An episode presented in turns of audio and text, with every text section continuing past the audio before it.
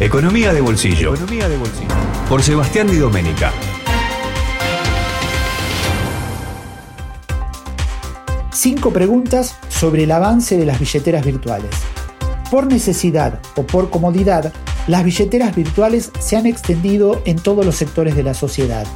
El crecimiento relevante comenzó en 2019 y se fortaleció durante la cuarentena y la pandemia.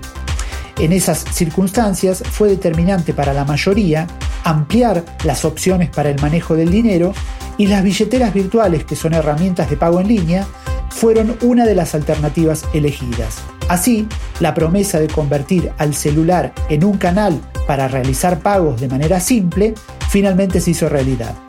A continuación, algunas preguntas para comprender la figura y el avance de la modalidad. 1. ¿Qué son exactamente las billeteras virtuales? Son aplicaciones para el celular que permiten usar el dinero de mi cuenta personal para realizar compras con utilización de código QR, pago de servicios, transferencias digitales, inversiones o recarga de tarjetas de prepago para el transporte, entre otras utilidades. Según la billetera virtual utilizada, en la transacción se usará parte del saldo disponible en una plataforma digital o en una cuenta bancaria. 2. ¿Cómo se usan y se activan? Como es prudente hacer cada vez que se adopta un servicio para administrar o gestionar nuestros fondos de dinero, antes de elegir una billetera virtual se deben leer y analizar las condiciones que ofrece. Una vez realizada esa evaluación, se tendrá que descargar la aplicación en el celular y validar la identidad con DNI y nombre completo. Una vez completados esos pasos, estará creada la cuenta y el usuario ya podrá hacer pagos a través de la tecnología QR. Entre otros puntos a tener en cuenta en la elección, es importante que la billetera ofrezca seguridad en el manejo de los datos personales y a su vez que se pueda acceder a los movimientos y al saldo de manera muy simple. 3. ¿Qué beneficios ofrecen? El uso de billeteras virtuales tiene varios puntos a favor.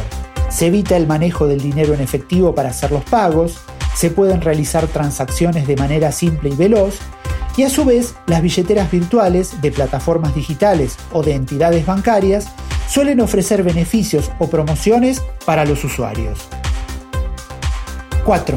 ¿Cuáles son las más populares de Argentina? Entre las más extendidas se mezclan algunas de las plataformas digitales con otras de los bancos.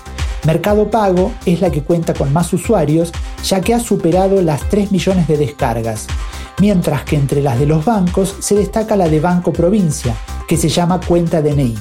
Hay otras billeteras digitales que en los últimos meses han experimentado un importante crecimiento, como Modo, lanzada por 33 bancos en conjunto, Walla, BNA, o Moni.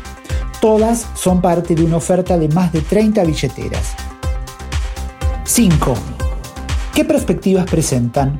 El uso de billeteras virtuales ha expuesto un gran despegue en 2020 y 2021. Un estudio de la Red Link señaló que el 72% de quienes acceden a su cuenta bancaria a través del celular, por una aplicación o por home banking, tienen descargada una billetera virtual. Un dato que representa un crecimiento del 200% con relación a mayo de 2020.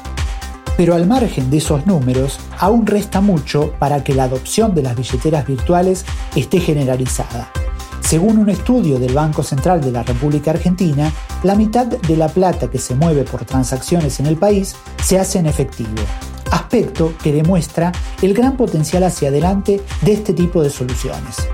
Soy Sebastián Di Domenica y este fue un informe de economía de bolsillo para Radio Perfil.